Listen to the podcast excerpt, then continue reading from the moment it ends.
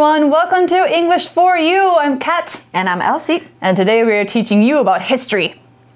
历史 So actually, we are talking about something that was not that long ago, um, but it was something that affected the world in a really big way, and I think it's kind of still affecting it. Okay, what was the year? Uh, it was several decades. uh, Several decades. from the 1950s all the way until the end of the 1980s. Wow, your history is good. Yeah, so it was the Cold War, and specifically today we're talking about something called the space race. So, how two countries decided to go into space. 嗯，所以我们要讲的是冷战期间发生的一件事情 ，the space race。So, mm-hmm. why don't we get right into it and talk all about this exciting space race and what happened? Reading. The Race into Space. As World War II concluded, the world hoped to see an end to all conflict. This wasn't to be the case, though, as another war was about to begin. But this was a new type of war, one that featured many elements of a sci fi movie. The Cold War was a race between two great powers the capitalist US and the communist Soviet Union. Instead of fighting directly, they competed to build the most advanced technology and weapons. Each country believed in its own ideology, and both were determined to be the winner. The 1950s saw the war move away from Earth and into space, starting what's known as the space race. The Soviet Union took the lead in this race to space. In 1957, it successfully launched the Sputnik and Sputnik 2 satellites. A year later, the US launched its first satellite, called Explorer 1. However, the harder the US tried to catch up to the Soviet Union, the further behind it fell. On April 12, 1961, the Soviet Union put the very first person into space. This man's name was Yuri Gagarin. Gagarin returned to Earth as a global hero, and his name forever lives on as the first to enter space.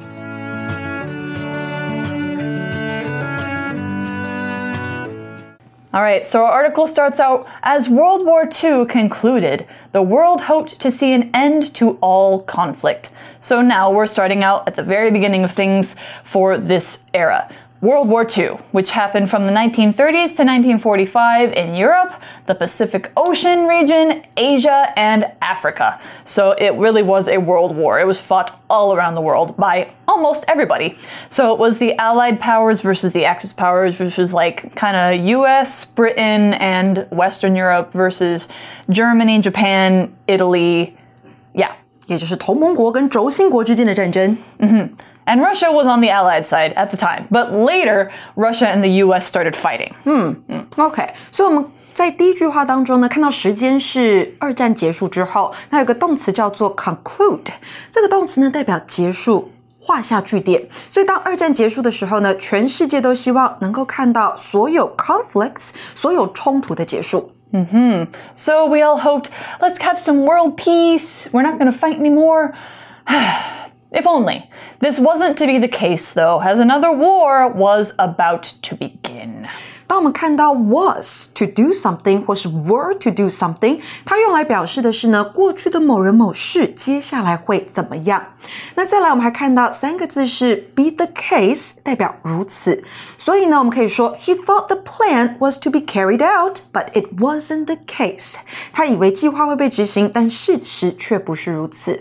那课文这边说到的是呢。不过，事情却不是如此，冲突没有要结束，因为另外一场战争即将开始。 So there are actually many different smaller wars that happened during the decades after this, but the one we're talking about today is not a, not the kind of war that you fight with guns. Not really.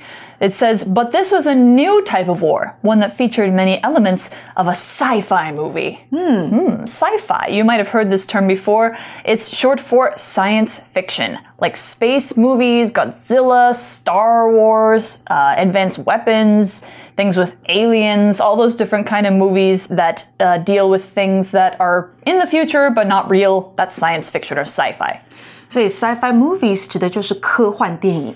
那这边课文说到的是呢，这是一场新型的战争，不是拿武器，它拿的是一种以许多科幻电影元素为主的战争。So what was this war? It was the Cold War.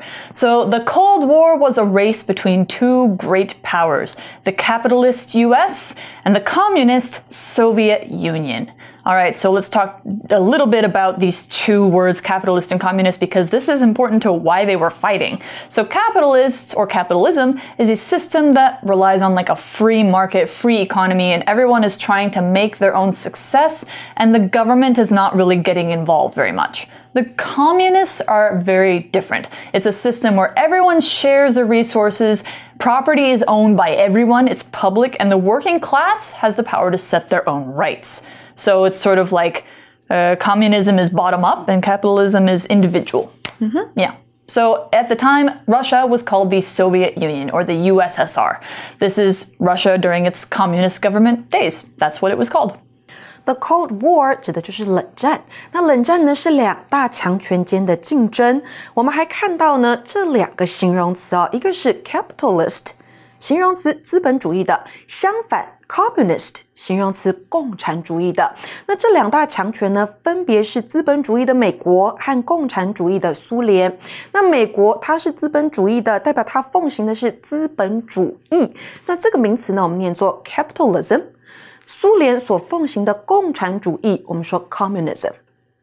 All right, so what is a Cold War versus a hot war? Well, the next sentence kind of explains it. Instead of fighting directly, they, the US and the Soviet Union, competed to build the most advanced technology and weapons. So to compete is this verb that means to have a contest or competition. It means to race against another group or person to be better than them, but without fighting them. So competitions, competing could be things like sports, games, school contests, science contests, film competitions, but this was a competition between two whole countries. They were trying to be uh, the stronger country, have the better military, have the better weapons.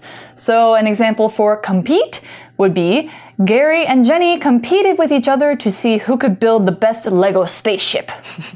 OK，我们这边呢，先来看一下 instead of 这个介系词片语哦。 记得后面加上名词或 ing，它代表的是并不是。我们可以说呢，instead of staying at home when the typhoon hit。They went hiking，也就是他们在台风来的时候，并没有待在家，他们选择去爬山。那我们可以用 instead 这个副词来改写。这个副词呢，也是并不是的意思，不过用法不一样哦。他说，When the typhoon hit, they didn't stay at home。句点之后，你再开下一句，Instead。They went hiking. Why would you go hiking during a typhoon? You're crazy. Apparently. Mm. Anyway, so we have another word here, which is advanced. Now, this is an adjective that means not basic, but using the newest and smartest ways available to make better and more powerful things. So, advanced technology would mean the newest kind of technology that few others have. Using advanced techniques means techniques that are hard to do and take a lot of practice. If you are an advanced speaker of a language, it means you are a person who can speak very well without thinking too much or trying too hard Like Elsie is an advanced speaker of English. Thank you. It's true. I hope so. You are. Anyway, the opposite of advanced would be beginner or uh, basic. I think in this case it would be like basic weaponry, but they're trying to do advanced weapons. So here's an example sentence for advanced. These clothes are made out of an advanced material that keeps out water and wind, but is still thin and light. So advanced 这个形容词呢，代表先进的、进步的。 Advanced weapons. So what are weapons? Well, let's go find out. When we're talking about weapons, these are things that are made for fighting, hunting, and war. So things that are made or used to hurt or kill other people and animals. Things like spears would be the most basic weapon, just a stick with a tip at the end that can go into an animal.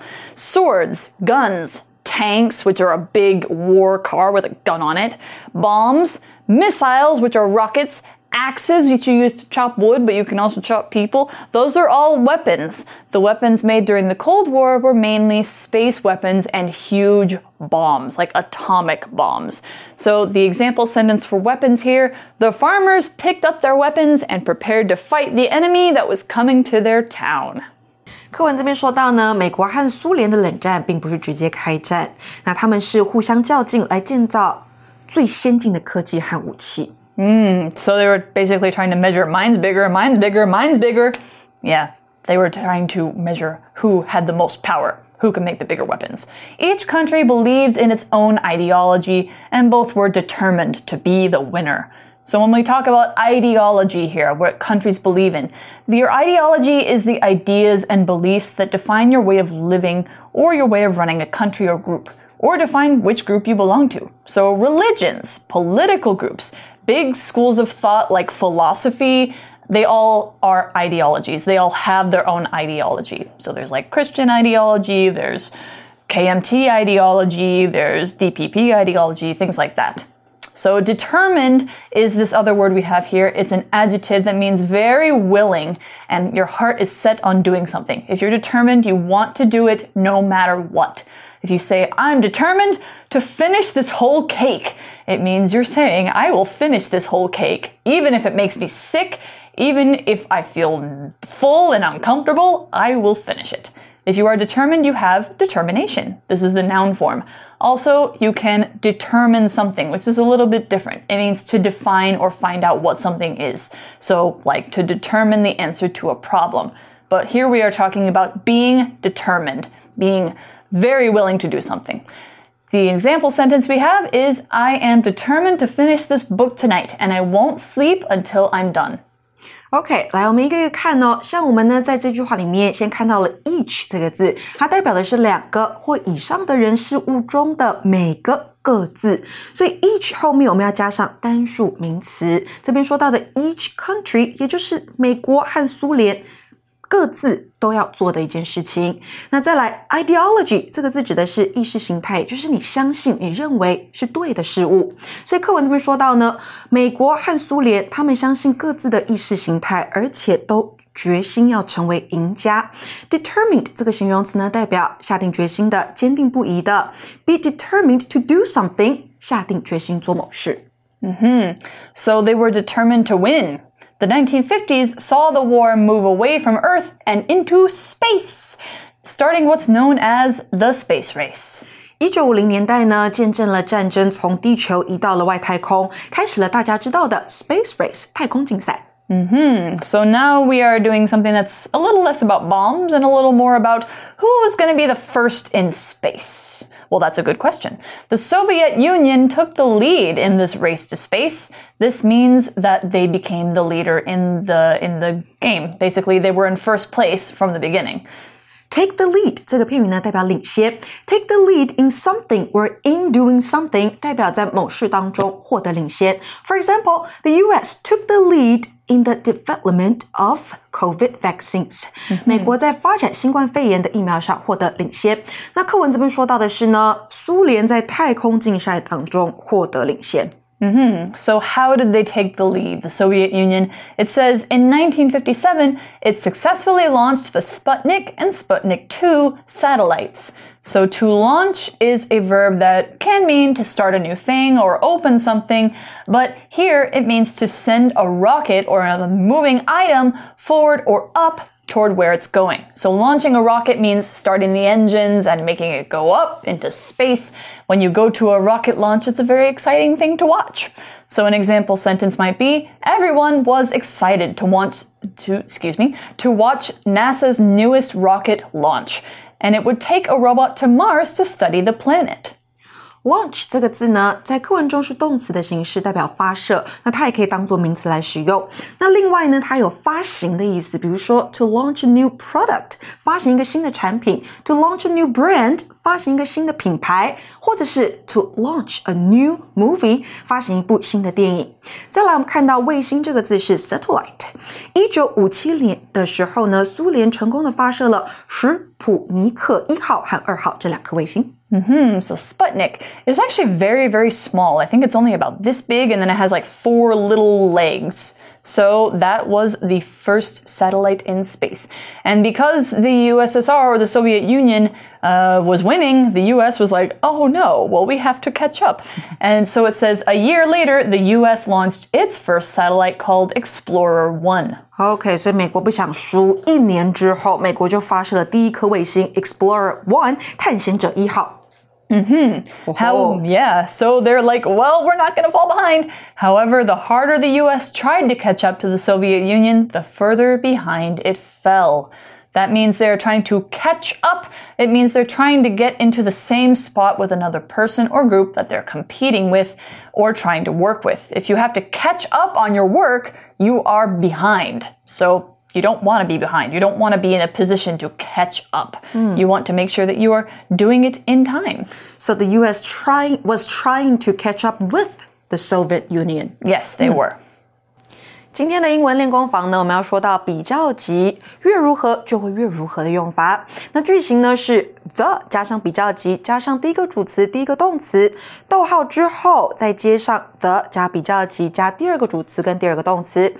先给同学们一个简单的例句：The harder it gets, the more impatient I become。代表天气越热，我就变得越不耐烦。那如果呢，形容词比较级用来修饰名词的话，那修饰的名词呢，要紧跟在比较级形容词的后方。就像是这个例句：The less junk food you eat, the healthier you will become。这个形容词比较级是 less，它去修饰后面的名词 junk food，代表呢，垃圾食物吃的越少，你就越健康。课文说到呢，然而当美国越努力想要赶上苏联，就落后越多。嗯哼，So the U.S. is lagging behind. They're um, kind of slow on the on the getting things into space, aren't they? So what it says is on April 12th, 1961, the Soviet Union put the very first person into space. Ooh, so they've got two wins under their belt so far. It seems they won the race already. Huh? Well, not quite. OK，在一九六一年的时候呢，四月十二日这天，苏联将第一个人送入外太空。Who was this person? Hmm, this man's name was Yuri Gagarin. Yuri Gagarin 这个人的名字就是 Yuri Gagarin. Yeah, so Yuri Gagarin, very famous. You probably heard of him. Gagarin. Yeah. What the name? I think the name sounds like Japanese name. Yuri? I think Yuri is actually a common boy's name in Russia too. Oh. Yeah, yeah. So Gagarin returned to Earth as a global hero, and his name forever lives on as the first to enter space. Yeah, so yeah, he's very, very famous. Mm. He, he died a while ago. I think he actually died a few years later in another space accident. But um, yeah, he, he is forever known as the first man in space. So the uh, vocabulary we have here is global. He's a global hero. That's an adjective that means around the world. If he's a global hero, everyone knows him. Everyone is celebrating him everywhere in the world for being the first man in space. Other global things might be like the global economy, which means the economy around the world. A global pandemic, which we are still in the middle of. the global temperature, which means how hot is it around the world. Global flights, flights that go around the world to other countries. So other words for this might be worldwide, the world round, around the world, or international. That's global. So an example sentence, climate change is a global problem that everyone must work to solve before it can get better. Global 这个形容词呢，代表就是全世界的、全球的。那再来呢，我们还看到 live on 这个片语，代表继续活着。那如果呢，我们看到的是 live on something，后面有加上一个受词的话，代表它是依靠某物来维生、生活，意思是不一样的哦。所以我们可以说 he lived on chips when he was broke。他破产没钱的时候，他是靠洋芋片为生，只吃洋芋片的意思。Please don't do that。所以光呃，如果你只看到 live on。那是不一样的哈。如果只看到 live on，它是继续活着。 课文最后说到呢，Gagarin 以世界英雄之名回到了地球，那他的名字也永远留存。 Salute. All right, so that's all we've got for day one, but the space race is not over, and the US may yet catch up in a big way. So we'll find out tomorrow, but for today, we are at the end of our article. Let's go to our For You chat. You chat. All right, so our For You chat question today Can you think of a piece of technology that was improved because of a war? I can't think of much technology that wasn't improved because of a war. Hmm. Usually the military is the first to do anything. Yeah, like the radar radar was mm-hmm. or tanks. Wi-Fi. Yeah. Tanks were actually invented before the war, but were improved during the war. Yeah, yeah, exactly. Or um, things like they're now doing like invisibility technology or uh, lasers. Lasers were developed, um, you know, or improved for wartime use. Things like that. Or guns. Yeah, guns. Yeah, of course. And uh, so that's just a few examples. You guys can probably think of many, many more. Think Yeah, of there are something a that lot. think of something that could be used as a weapon, or maybe but isn't always. But um, probably it's been developed because of a war. So that's all we've got for today. We're going to talk more about the continuation of the space race tomorrow. We'll see you then. Bye. Bye. Vocabulary Review Compete. The brothers competed against each other when they were younger, but now they're good friends. Advanced. Smartphones are becoming more and more advanced as new technology is developed. Weapon. The thief picked up a stick and used it as a weapon to try to rob the man. Determined.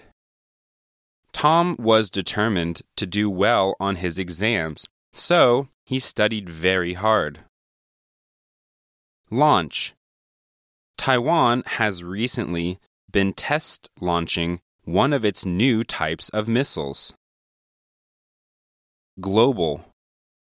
Arthur's is now a global company, so it can sell its products to people all over the world. 智慧小补帖。 Sci fi, Science fiction, Capitalist, Communist, Ideology, Satellite.